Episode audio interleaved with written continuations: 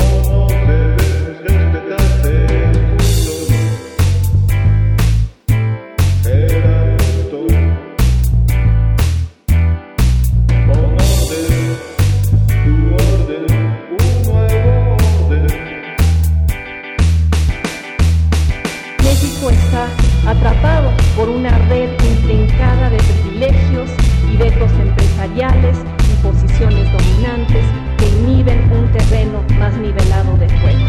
Una red que opera a base de favores y concesiones y protección regulatoria que el gobierno ofrece y los miembros de la cúpula empresarial de este país exigen para invertir. ¿Quién? Alguien como el dueño de una distribuidora de maíz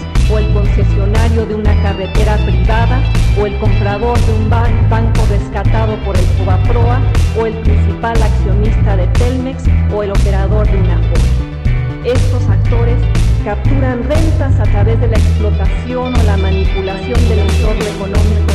¿Quién gobierna en México? ¿Quién gobierna en México? el Senado de la República o Ricardo Salinas Pliego cuando logra controlar lo- los vericuetos del proceso lo hizo en el tema de los corresponsales bancarios. ¿Quién gobierna en México?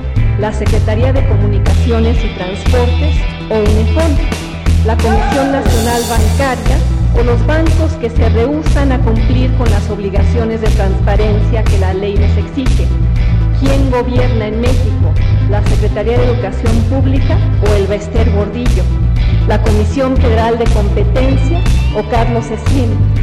¿Telex o Carlos Romero de Champs? ¿Ustedes o una serie de intereses que no logran contener?